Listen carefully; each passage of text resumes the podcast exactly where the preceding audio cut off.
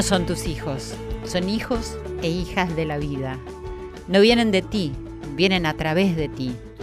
Puedes darle tu amor, pero no tus pensamientos, pues ellos tienen sus propios pensamientos. Puedes esforzarte en ser como ellos, pero no procures hacerlos semejantes a ti, porque la vida no retrocede ni se detiene en el ayer.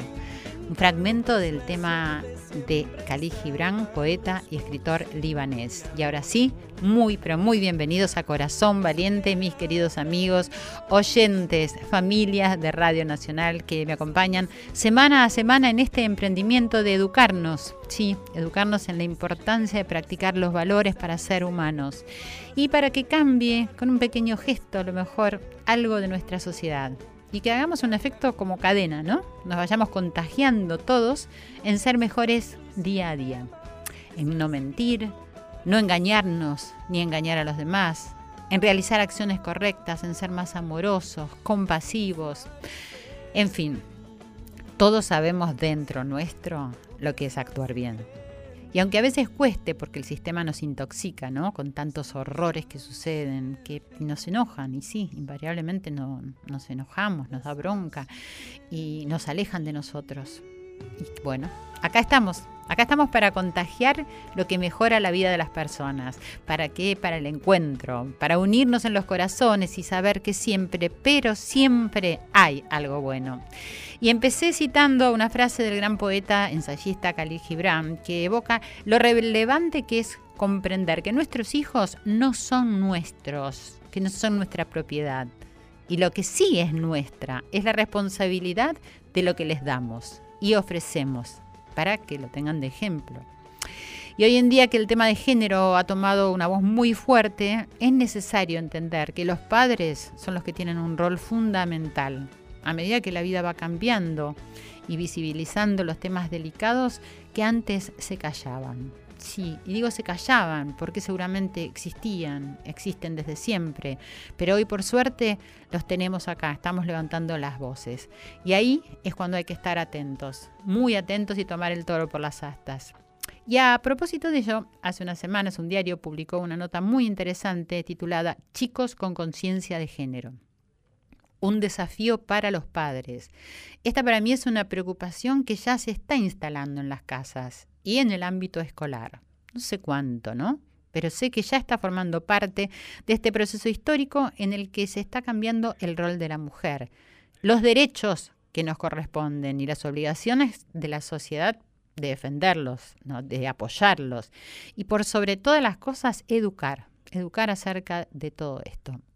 Y comentaban en el artículo al que me refería del diario la Nación, no es no, como una premisa fundamental y que casi no necesitaría más palabras. Y justamente o causalmente hay una película que vi eh, hace muy poco que se llama Pink, Pink como el color rosa. Es una película hindú que les recomiendo mucho que la vean, está en Netflix y es un ejemplo pero maravilloso de cómo defiende un abogado que ya es jubilado, que está retirado, lo hace en forma gratuita, defiende a una pobre chica que es acusada por su abusador de ser ella la que abusó. Y además estoy hablando en la sociedad de la India. Ustedes se imaginan, ¿no? Donde solamente mirar hacia un chico está como decir, considerado como un delito. Y en el alegato final, el abogado le dice al juez que no tenía nada que decir, solamente no, le dijo. No es no para cualquier persona, ya sea un estudiante, una trabajadora, una ama de casa o una prostituta. No es no. Queridos amigos, familia querida de corazón valiente, necesitamos un poco descansar de tanta violencia, de agresión y de enojo ¿no? que tiene una parte de las sociedades que no se dan cuenta de esta necesidad de la que estamos hablando. Y en ese descanso es donde resta la calma, el entendimiento, la comprensión y la educación de las sociedades y de las naciones que vivimos con femicidios, trata de personas, abusos y muchos, muchos horrores psicológicos y manipuladores que ni siquiera se reconocen como violentos en muchísimos de los casos. Y hay que padecer por ellos. Así que amigos incondicionales de Radio Nacional, unidos por los corazones, les comparto esta inquietud y estas reflexiones que hoy charlaremos con nuestras invitadas y que anhelo que sirvan para seguir tomando conciencia y para poder cambiar. Así que como siempre, como cada comienzo de este día viernes, que ya tiene unos minutos comenzado, les propongo que respiremos suave y profundo, que inhalemos y exhalemos. Estamos acá juntos, como siempre, sin pensar, sintiendo, como dice mi querido Joel Ansaldo. Sientan cómo resuena en sus corazones este tema, y cada uno sabremos cómo conducirnos con nosotros y con nuestro prójimo. Les recuerdo una vez más, aunque creo que ya lo saben, pero siempre el público se renueva, como dice nuestra querida diva de la Argentina, Mirta Legrand. Así que pueden escribirme, comentar, preguntar lo que quieran a arroba nacional AM870, arroba Silvia Pérez. Me pueden seguir en mi fanpage, que es Silvia Pérez, sitio oficial, o en mi Facebook, Silvia Pérez, entre paréntesis, SAISIL. Y nos pueden escuchar también por Cablevisión, canal 955 o por DirecTV 974. Y así damos comienzo con mucha alegría a Corazón Valiente, el poder de los valores. La verdad todo lo protege. Para ella, no hay guardián más poderoso que Corazón Valiente.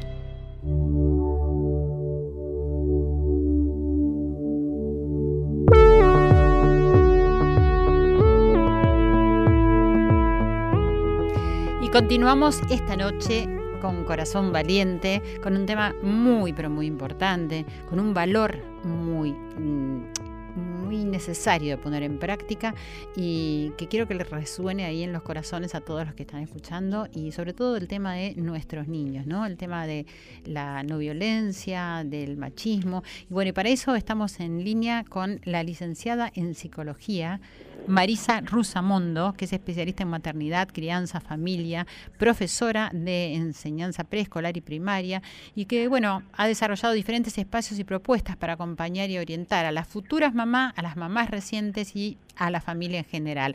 Hola Marisa, ¿cómo estás? Gracias por atenderme. Hola, ¿qué tal? Muy bien. Muchas gracias. Bueno, gracias a vos. Bueno, concretamente, con esta vasta experiencia que tenés tanto en la docencia, que para mí es muy importante, como en el área psicológica de familia y de niños, ¿cómo ves el tema de concientizar a los padres acerca de cambiar el concepto de machista? Mm, viene difícil, ¿eh? Me parece que por suerte hay como eh, más preocupación eh, acerca y un registro, ¿no? De la necesidad de un cambio pero en las consultas a diario eh, observo cómo esto, hasta que llegue de verdad a, generar eh, un movimiento interno, ¿no? el necesario para encontrar un nuevo paradigma, una nueva mirada y llevarlo a la práctica, me parece que falta por lo menos una generación más de mínima. Encontramos mamás y papás que se lo están preguntando, pero que de verdad cuesta mucho eh, desarraigar esas costumbres muy eh, muy clásicas de la hija pone la mesa y el varón todavía mira la televisión, digamos. Y bueno, porque son históricas, claro, son costumbres históricas. Ahora, las Por eso digo que buenísimo que se lo cuestionen, pero todavía falta mucho para llevarlo a la práctica. Sin duda, pienso lo mismo. Las dificultades en la crianza, ¿no? Y en todo este cambio, tienen que ver eh, con las dificultades que tienen los padres, sin ninguna duda, ¿cierto? Y sí. muchas veces no toman conciencia, a pesar de que quizás hoy está siendo más visualizado todo este tema. Pero cuántas veces escuchamos, no, bueno, mi hijo me salió así, o esta camada es así, no puedo hacer nada, ¿no? Y, y con respecto también a, incentivarlo cuando el adolescente eh, está en ese momento donde le da vergüenza o no le da vergüenza estar con la chica y todo eso, ¿cómo, ¿Cómo hacemos con esos padres que los incentivan a que tienen que ser machos, ¿no? Y que dicen cosas inconvenientes que, que, les hacen a ellos por ahí dar un paso para atrás o le generan dudas y desconfianza. Sí, eh, estoy totalmente de acuerdo con, con, tu visión respecto de que primero los problemas de crianza tienen mucho que ver con los papás, la, la, gran mayoría de las consultas tienen que ver con, con cuestiones de los padres más que de los chicos, y la verdad es que eh, empujar a los chicos a asumir eh, responsabilidades de una manera prematura eh, o a tener actitudes que los chicos naturalmente no tendrían por sí mismos, hacen que los chicos en primer lugar se alejen de los padres, porque no encuentran esa empatía, esa sintonía, ¿no? De comprenderlos un poco en la etapa que están viviendo y lo que necesitan en relación a eso. Y por otro lado, porque es desajustado, ¿no? Digamos, un oh. chico se tomaría su relación con su pareja de otra manera si los padres no intervinieran. Ojalá intervinieran cuando hace falta, cuando de verdad hace falta. Claro. Eh, pero eso muchas veces no sucede. ¿Y qué conceptos se pueden aplicar para cambiar este paradigma? Bueno, en primer lugar uno podría revisar, mira, hacia dónde me voy a ir, pero en primer lugar, ¿a qué juegan nuestros hijos? Ahí me parece que arranca un poquito todo. Y podemos revisar en casa los que los que estén allí escuchando, ¿qué les regalamos a nuestros hijos? Varones que les regalamos a nuestras niñas y ya íbamos a encontrar una pequeña diferencia que nos sigue de antaño. A nadie se le ocurre regalarle a un chico un muñeco que es un bebé. No, ni las princesitas, claro, las princesas. Exactamente. Sin embargo, yo que en el consultorio tengo todo disponible, como, como en un jardín de infantes que está todo disponible para los chicos, a los varones les encanta jugar con los bebés. Les encanta jugar con las muñecas. Entonces, em, si arrancamos de ahí, ya, ya estamos haciendo una diferencia. Después, las otras cuestiones son las cosas de cómo nos manejamos en la casa. De verdad sigue habiendo casas en las que las nenas son las encargadas de las cuestiones domésticas, mientras los varones miran fútbol con el papá. Y en esos pequeños detalles, repetidos diariamente, digamos, y sostenido por modelos tan importantes como son la madre y el padre, es lo que van generando una diferencia en los roles de quienes se supone que deberían quedarse en casa y quienes se supone que deberían ir por cosas más interesantes, entre comillas, ¿eh? más interesantes. Sí, sí, sí, entiendo. No, eh, lo que pasa que también hay, está empezando a haber también un cierto cambio de roles en, los padres, ¿no? Porque hay eh, muchos hombres que ahora comenzaron a hacer algunas de las tareas domésticas y igual creo que eso no es suficiente, ¿no? Para que el niño pueda decir, bueno, si mi papá lo hace, yo lo puedo hacer. Es una ayuda, porque no es poco, pero el, el problema que tenemos ahí es con las frases que acompañan esto en general, no digo todos porque es cierto que en eso sí hay un cambio, en eso sí hay un cambio, hombres que se ocupan de la casa a la par eh, y padres muy presentes que se ocupan de la crianza de sus hijos a la par. El tema es que muchos hombres acompañan esas tareas diciendo yo te ayudo, yo le ayudo a mi mujer con los hijos. No es que claro, claro. como si no fuese responsabilidad propia y les está haciendo un favor. Entonces, por más que los hijos los vean haciendo, si acompañan eso con, con esa frase, y ahí tenemos un problemita, debería ser asumido de verdad como una corresponsabilidad. Vivimos todos en esta casa, todos colaboramos. Tenemos un niño, es hijo de los dos, nos ocupamos los dos. Después habrá, uno naturalmente tal vez se reparte ciertas tareas por una cuestión de practicidad pero bueno, esto de yo te ayudo sigue vigente, ¿eh? Sí, sí, sí, totalmente. Por eso, por eso creo que no es efectivo para, para los chicos, porque están sintiendo exactamente eso que vos decís. Y en relación también a la elección de los, de los juguetes o también de las películas, ¿no?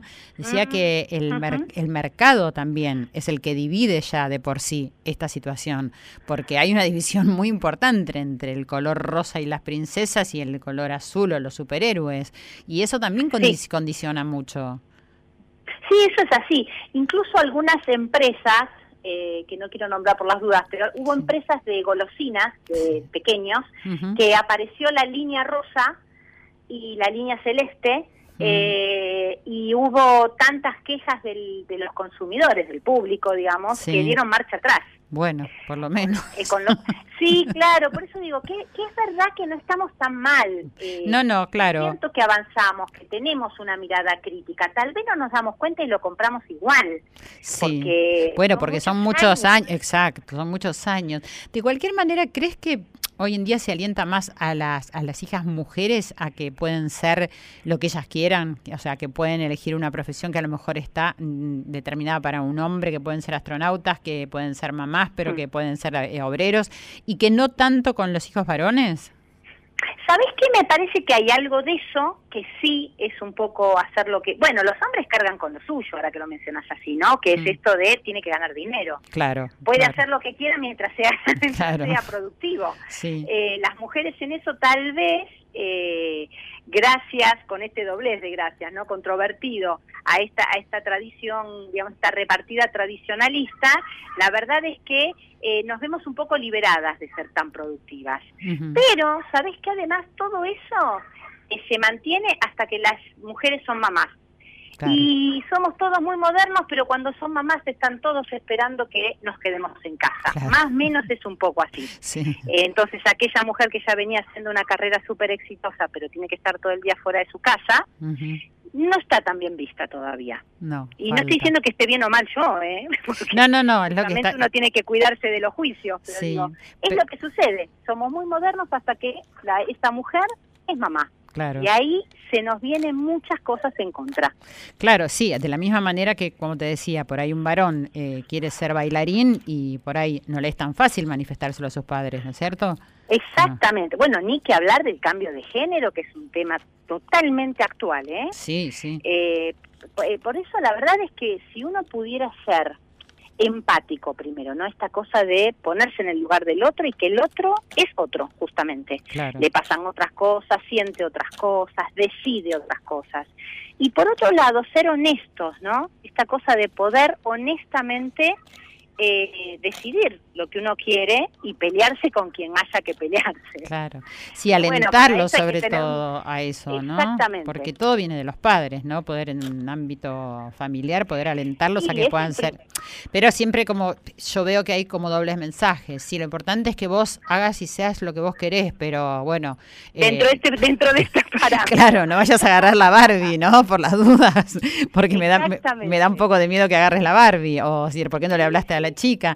Y también el tema de las emociones, ¿no? Como que nosotras las mujeres tenemos como permitidísimo desde, desde la creación poder llorar y poder expresar todo lo que sentimos y, los varones no tanto.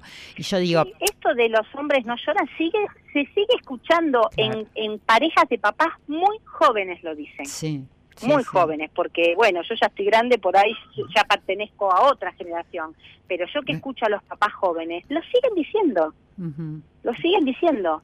Entonces, eh, todas esas cosas que se repiten casi sin pensar, porque yo estoy segura que en una, que seguramente si uno lo lleva a la reflexión, que es mi trabajo en el consultorio, eh, no están de acuerdo en eso, porque los hombres también son más sensibles hoy en día y seguramente lloraron y se enamoraron y sufrieron de amor y les pasan un montón de cosas, pero a la hora de tener hijos repiten lo que de alguna manera su padre les dijo a él. Claro. Y ahí tenemos el problema. Ese es el problema, claro, tal Claro, que tal vez no están de acuerdo, pero lo dicen igual y la eficacia es la misma. Sí, sí, tal porque cual. Está dicho.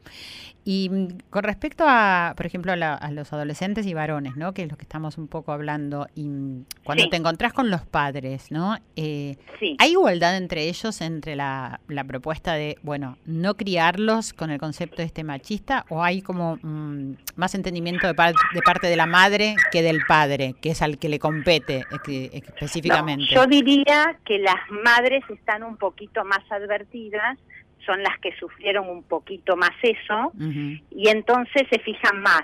Por ahí los papás van más con cierta inercia eh, en relación a eso. Claro. Y, no piensan tanto. Pero, por suerte, como hoy en día los hombres escuchan más a sus mujeres, tal vez, bueno, con, con que la mamá, con que la mujer eh, lo advierta y lo señale, bueno, tal vez el, varón acompaña, el padre, ¿no? Me refiero, acompaña en ese tipo de crianza más eh, igualitaria, digamos. Que capaz que le sirve a él aunque sea ya adulto, ¿no es cierto? Puede ser. Exactamente, exactamente. Y eh, el tema este de alentar que he leído por ahí a, los eh, jovencitos, a los varones adolescentes a tener amigas, ¿no? Para que crean que eso puede ser algo lindo y aceptable, incluirlas en un grupo, también es como que hace que consideren a las mujeres, es decir, de otra manera y no solamente como si fueran una conquista sexual. ¿Estás de acuerdo con eso? Sí, totalmente. Por eso yo a mí me cuesta entender hoy en día que, que de hecho las hay, escuelas que todavía dividen los grupos entre varones y niñas los chicos que y siguen pasando eso, ¿eh? Muchísimo. Y, grandes escuelas. Sí, eh, importantes con sus nombres importantes. Exactamente, que bueno tendrán todos sus fundamentos. Yo no digo que no, no, no, no, no es improvisado, pero la verdad es que es tanto más natural cuando los chicos crecen ya en un ámbito en donde tienen que lidiar con lo bueno y lo malo de encontrarse con el otro género claro, y naturalizarlo porque la vida es así, digamos. Exactamente. Entonces, ¿por qué aprenderlo de golpe de un día para el otro? Y uno puede crecer en esos vínculos. y es tan rico eso, ¿no? Sí, sí, sí. Quiero que hablemos de, de, la verdad que te he conocido a través de un artículo que me pareció muy interesante que salió en el diario La Nación hace un par de semanas atrás y hablemos del tema este no es no. Es decir, que me parece que es una algo tan simple y tan difícil como eso para un niño que está creciendo, como para un hombre adulto, como para cualquier persona, ¿no es cierto? El poder que tiene esta palabra. Sí, eh, la verdad es que me parece que ahí es donde los padres eh, podemos hacer una prevención enorme eh, y que tiene que ver con estar atentos a cómo es nuestra hija en sus relaciones primeras relaciones amorosas o no tan primeras, eh, y cómo, son nuestros hijos varones en relación a eso. Si la madre y el padre pudiera estar atentos, porque nosotros en general apuntamos a que las chicas puedan defenderse, a que las chicas puedan frenar a tiempo, a que las chicas puedan ser claras, a que sepan que hay que manejar el cuerpo de determinada manera para no tener problemas, digamos. Todo eso me parece que está un poquito más instalado. Sí. Pero nos faltan los varones. Claro. Y, los varones también tienen mamás y papás que tienen que ocuparse y escuchar cómo trata a su novia. Claro. Cómo, ¿Qué le dice? ¿La controla? ¿No la controla? Y ayudarlos a discernir que todas esas pseudo manifestaciones de amor, que se confunden con manifestaciones de amor como el control, el revisar el celular del otro, el no querer que tenga amigas o amigos, el eh, fijarse cómo se viste y no permitirle salir de determinada manera, todo eso hasta ahora era tomado como me quiere, es porque me quiere y porque me quiere me cela. Y todo eso es lo que tenemos que desterrar. Y fundamentalmente esto que vos mencionabas, que es no es no. Si una chica dice que no, es no. Lo que pasa es que también circula esto de que el no después es sí. Sí, es que eso también tiene que ver eh, con lo que vemos, ¿no? Con, lo, con las películas, con... totalmente. Mira, lo escuché hace poco en una tira en una ficción de Canal 13. Una chica diciéndole a un hombre, ay, te dijo que no, pero no sabes que una chica cuando dice que no es sí. Ah. Hace dos semanas yo escuché. Un horror. Entonces yo digo, viste, si seguimos todavía jugando con eso en una época en la que por suerte estamos muy sensibilizados, sí. Eh, lamentablemente por los hechos. Por suerte, sí, lamentablemente. la hora de estar prestando atención a todo eso, digo, no, la verdad es que no, es no, y esto un padre se lo puede repetir 500 veces a su hijo.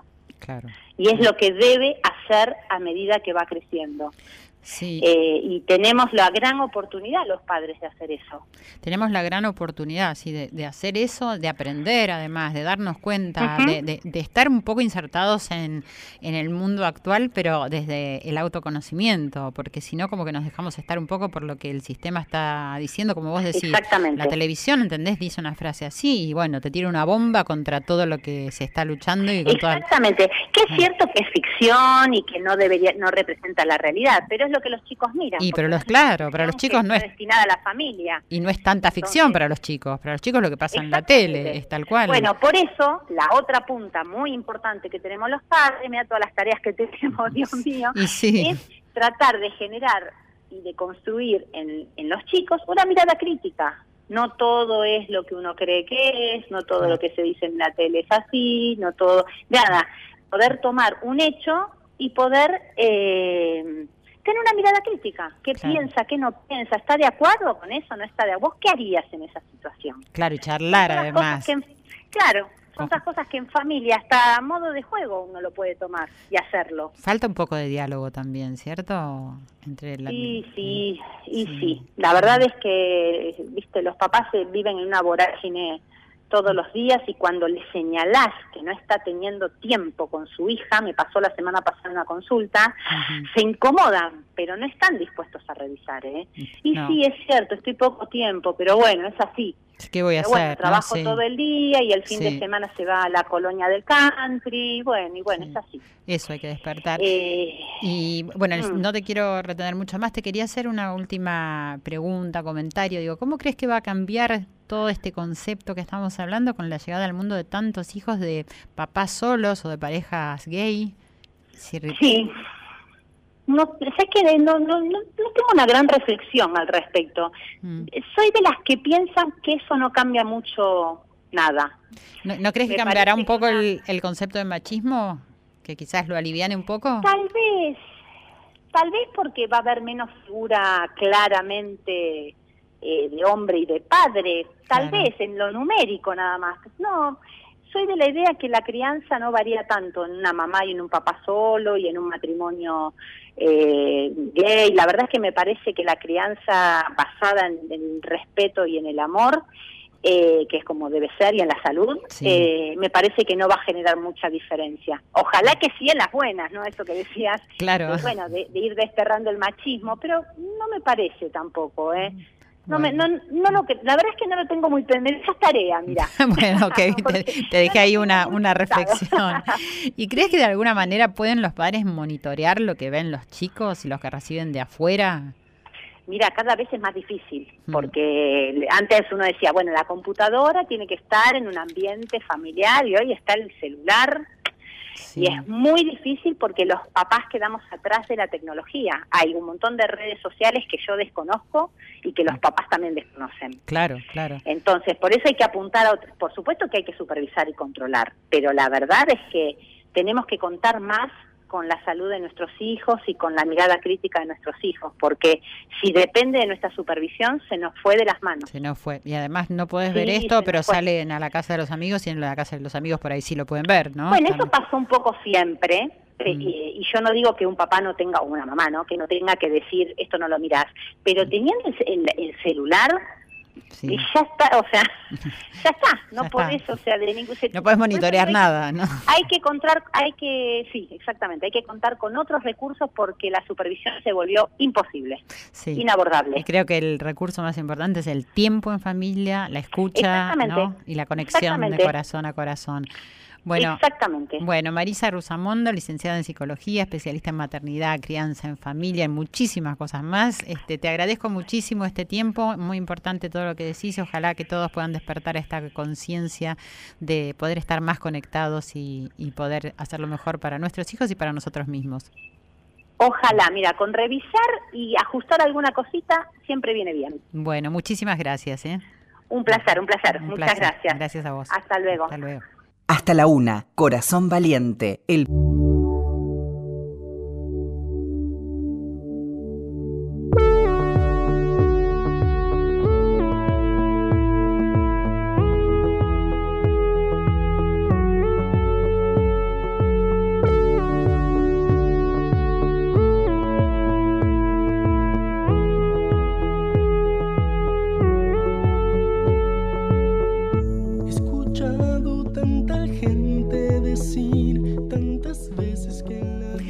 continuamos en Corazón Valiente, el poder de los valores, reflexionando acerca de este tema tan importante que compete a la educación por sobre todas las cosas, según mi punto de vista, y que tiene que ver con un, cambio histórico, ¿cierto? Para poder eh, colocar el rol de la mujer en el lugar que corresponde.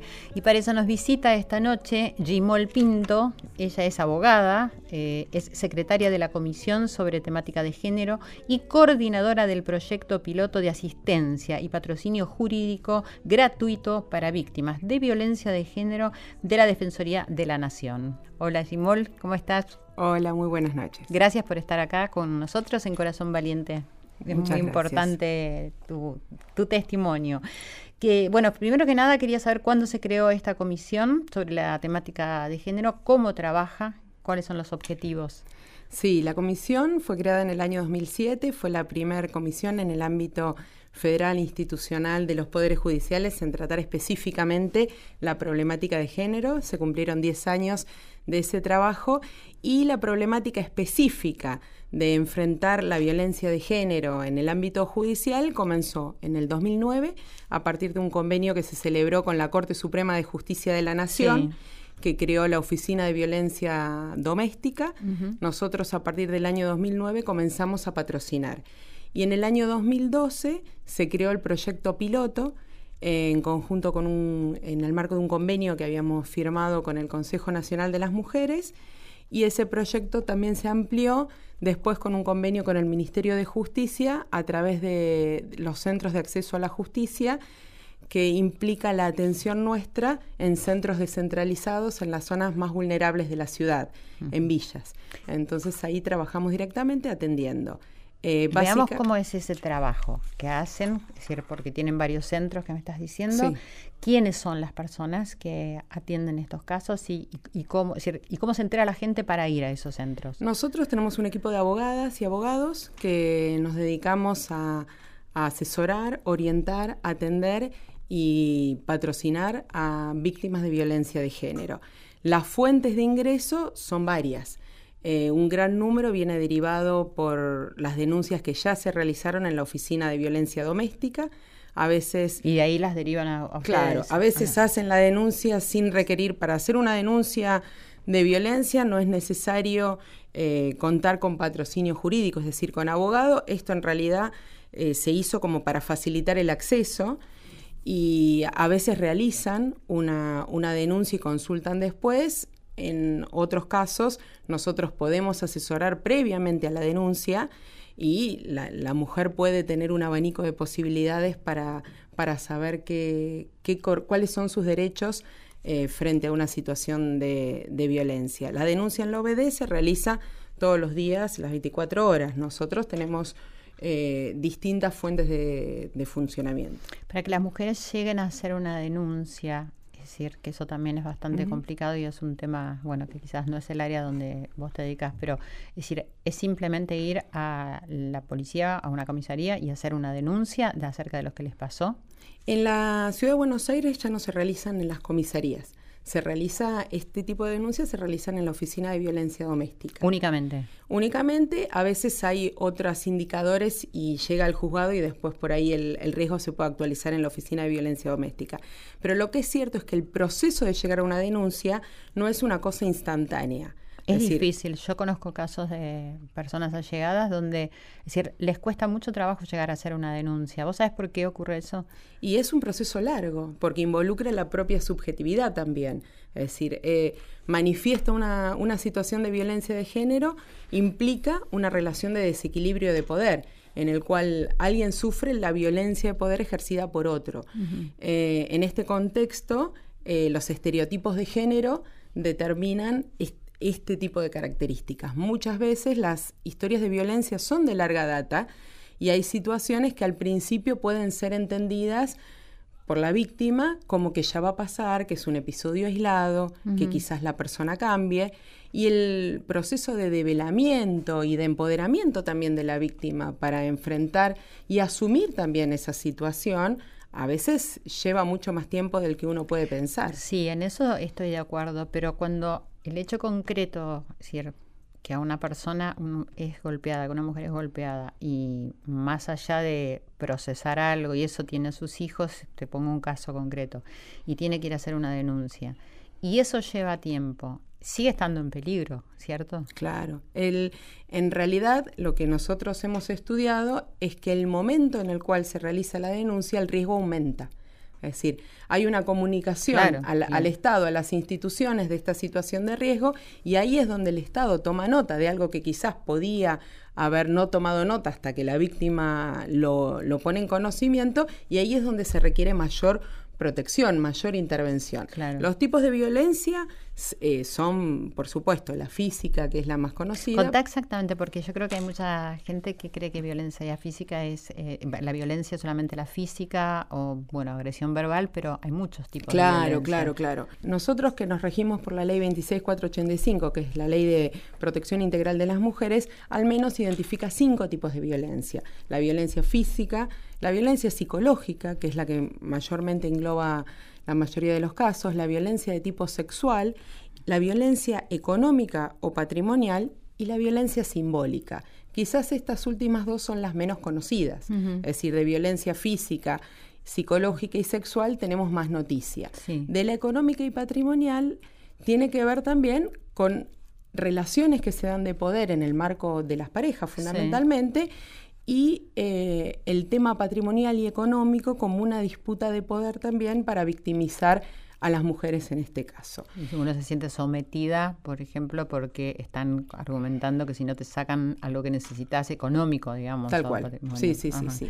¿Y simbólico qué querés decir? Y simbólico tiene que ver con, eh, con estereotipos, básicamente, es decir, con estereotipos que logran objetivizar a las mujeres lejos de ser sujetos de derechos y que esta violencia de género tiene como una característica típica que es una cuestión simbólica, es decir, no tiene que ver con una cuestión física, psicológica, sino que es una violencia a través de los símbolos.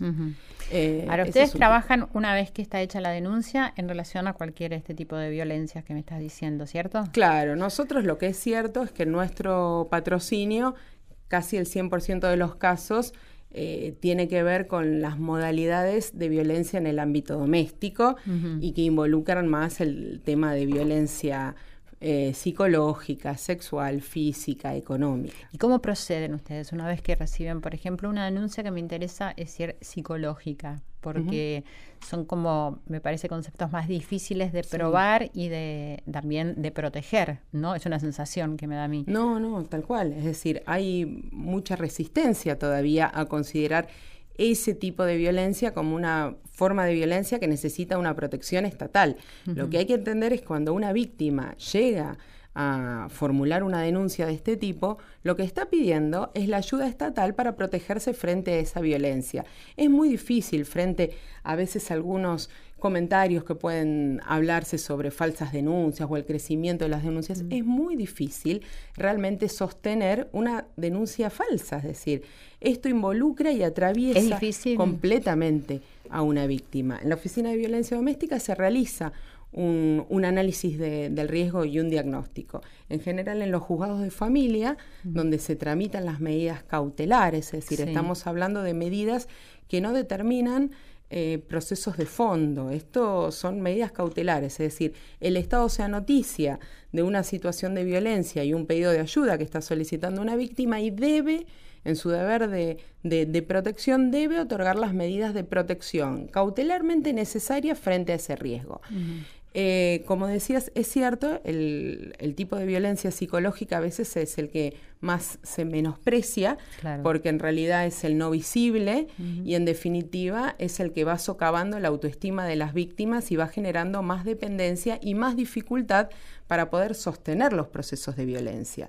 A veces la denuncia de violencia se realiza, se consiguen medidas de protección ¿Cómo sería inmediatas. Una medida de protección. Y em, van, hay un universo eh, grande de casos, pero puede ir desde una restricción de acercamiento, a veces en los casos en que hay convivencia puede ser una exclusión del hogar del agresor, a veces cuando hay hijos en común, si los hijos también están en situación de riesgo, puede ser el otorgamiento del cuidado personal a, esa madre de esos chicos y una restricción de contacto. A veces puede ser alimentos provisorios durante ese periodo. Ah, y tengo dos preguntas. ¿Qué sucede si eh, hay un incumplimiento de esa restricción? ¿Y qué sucede si la víctima también se arrepiente de todo eso que hizo? Porque, es decir, esto necesita un proceso de cura, ¿no? Y de sanación. Y a veces puede pasar todo mi imaginario, digo, puede ser eso. Claro, bueno, las medidas eh, los juzgados las ordenan y en general tienen una temporalidad.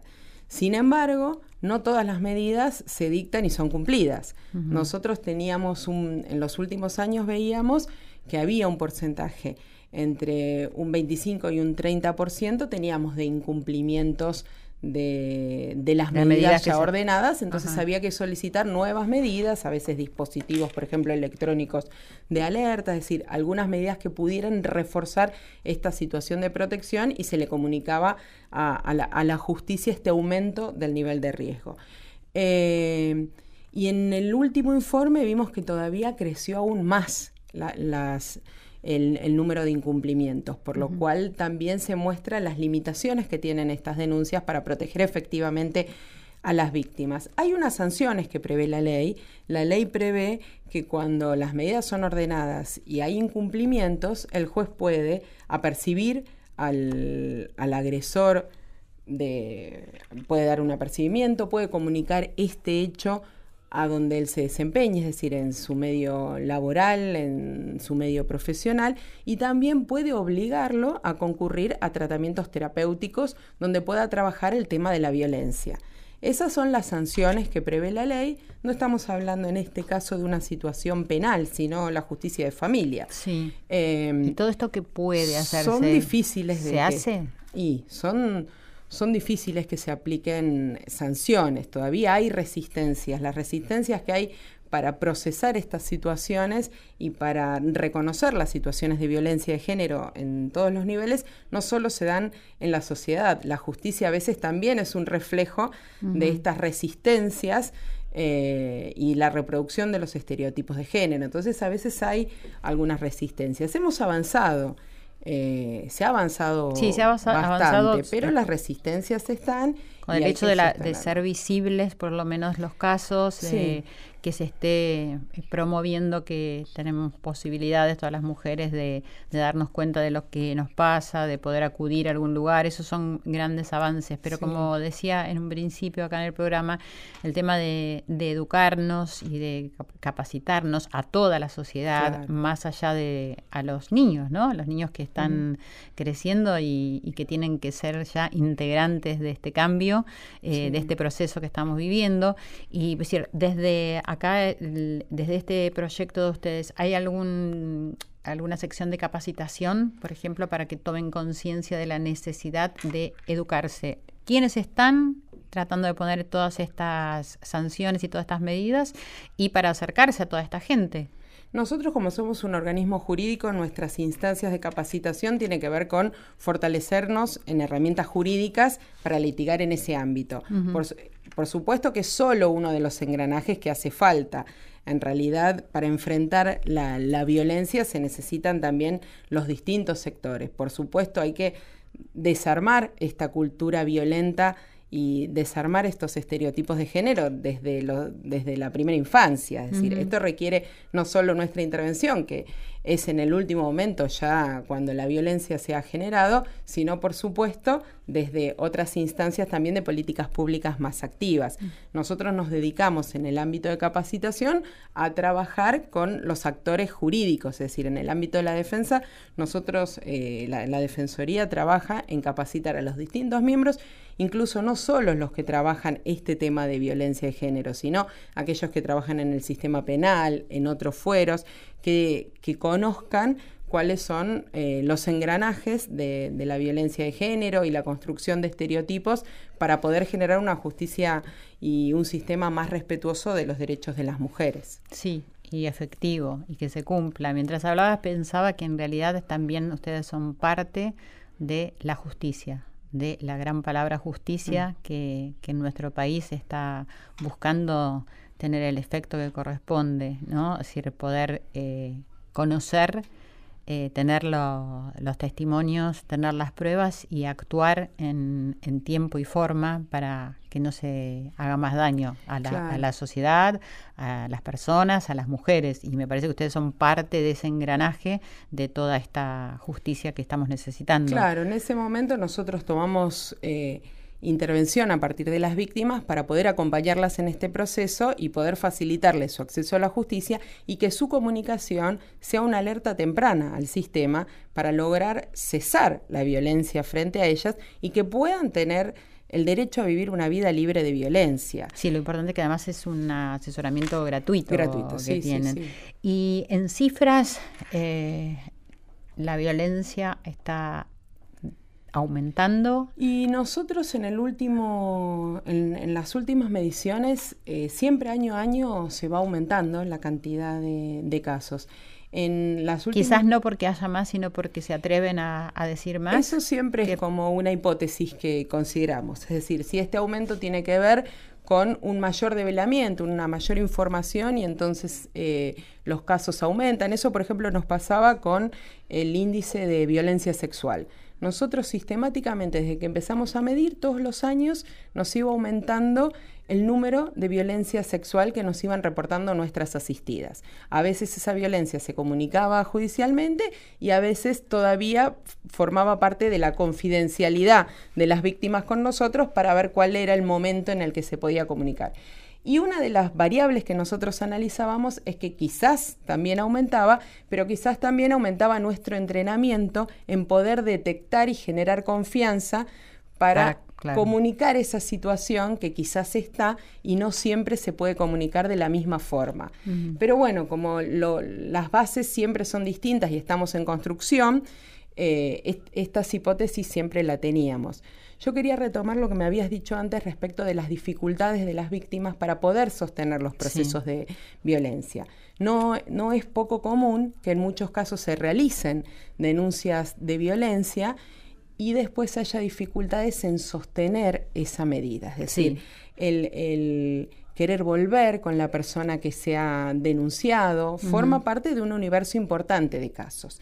Nosotros creemos que a veces está puesta mucho más el énfasis en la comunicación en la situación de denunciar, eh, como que es eh, el, momento de comunicación y que ahí parecería una llave mágica para abrir la puerta a, esto, a lo que se ansía, a vivir una, una vida libre de violencia que tenemos todas las mujeres y todas las personas también. Y en realidad hay muchos obstáculos que no terminan con, con la denuncia. Y a ver, por eso es importante un asesoramiento previo también para poder informar cuáles son los pasos, qué es lo que va a pasar. Eh, Quizás también ahí habría que sostener con un asesoramiento psicológico, porque aquella persona que abre la puerta está muy proclive a cerrarla inmediatamente, porque quizás es un momento de, miedo o de saturación donde tiene conciencia, pero esto implica que está viviendo una situación de enfermedad, ¿no? De, es decir, convivir con la violencia y donde no puede hacer nada. Entonces, aún cuando puede abrir una puerta en algún momento, no sabe que, cómo puede seguir adelante. Claro, que por ahí no tiene todavía todas las herramientas para poder enfrentar esa situación de violencia que no implica solamente a veces una restricción de contacto, por ahí implica reconstruir la vida que pudo haber sido de muchos años de convivencia y un proyecto de, de vida juntos que se ve truncado y que por ahí no estaba procesado en ese momento para terminarse de esa forma, entonces hay sentimientos ambivalentes.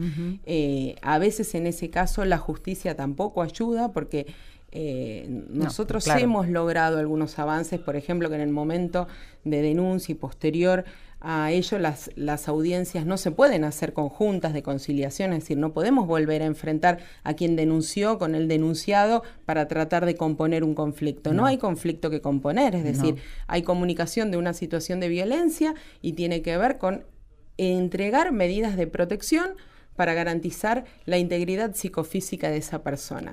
Esto se ha avanzado, realmente había, hace unos años había resistencias muy importantes, se seguía viendo esto como un tema más de la vida privada. Claro. Y en definitiva no, tiene que ver con una protección de derechos humanos. Em, precisamente también estas sensaciones ambivalentes son posibles en este primer momento.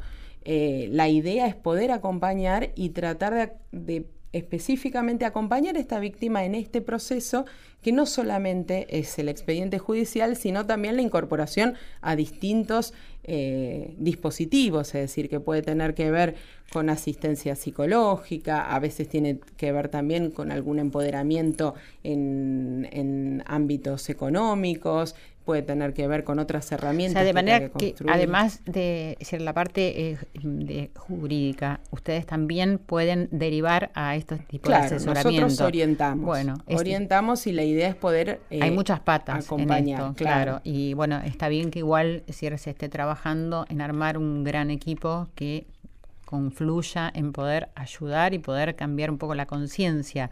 Eh, también hay una campaña que están lanzando en este momento, ¿cierto? Que bueno, yo la, compartí y es decir, ¿qué crees que genera esta campaña? ¿Ya la aprobaron? Es decir, eh, que lo están haciendo en Facebook, ¿cierto? básicamente tiene que ver con esto, con informar sobre los derechos que asisten a las víctimas y tratar de ir más allá de solamente la información sobre que la persona tiene derecho a hacer una denuncia. Tiene derecho a hacer una denuncia cuando sufre una situación de violencia. Claro, pero después este proceso también implica determinados derechos que deben garantizarse y protecciones que hay que exigir también para que se cumplan. A veces también lo que pasa es que uno puede denunciar una situación de violencia en el ámbito doméstico y la idea es que el sistema no revictimice a esa víctima y que después termine siendo víctima institucional. Y evitar la revictimización a veces es una de las tareas fundamentales de abogadas y abogados que se dedican a estos temas, porque estamos frente a alguien que está denunciando una situación de violencia, pero también hay que protegerla de que el sistema no sea más encarnizado con, con bueno, eso me parece el punto fundamental para la campaña que están lanzando, que sepan que tienen una protección, que decir que no es que van a hacer la denuncia y que quizás estén en más peligro, porque todas esas cosas suceden, así que a mí, bueno, vamos con la fuerza de todo el equipo con el que trabajás, eh, estamos hablando con Jim Pinto, que, bueno, es secretaria de la Comisión sobre la temática de género que estamos hablando y coordinadora de este proyecto piloto, como bien estamos este, viendo, de asistencia y patrocinio jurídico que es gratuito, que eso es muy importante para las víctimas de violencia de género de la Defensoría de la Nación. Bueno, te agradezco mucho y me parece que es una pata muy, muy importante de todo un engranaje que esta sociedad necesita para sanarnos. Gracias. Bueno, muchas gracias a vos, Silvia, y a tu programa, y muchas gracias por el interés en este tema. No, al contrario. Corazón Valiente. Para promover una buena comunicación, tenemos que fomentar la verdad, la no violencia, la acción correcta y el amor.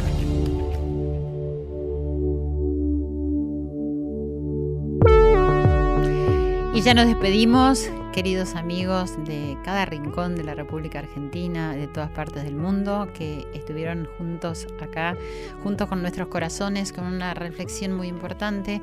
Y bueno, lo más importante siempre, como digo, es la educación. Y estamos en una etapa decisiva de educar y aprender y transformar algo que históricamente ha hecho sufrir a muchísimas mujeres y que no nos ha dado el lugar que nos corresponde y a igualar los derechos que tenemos todos por ser humanos. Así que bueno, gracias eh, a Laura Cristaldo que está ahí del otro lado en la operación técnica, a Nico Bonzo, a Ale Segade, a Irene Rust y a todos ustedes del otro lado. Me quiero despedir con ustedes, soy Silvia Pérez, dejándoles una frase de mi amado Mahatma Gandhi que dice, llamar a las mujeres del sexo débil es una calumnia, es la injusticia del hombre hacia la mujer intentarlo. No pienses tanto y siente más, es el secreto para avanzar.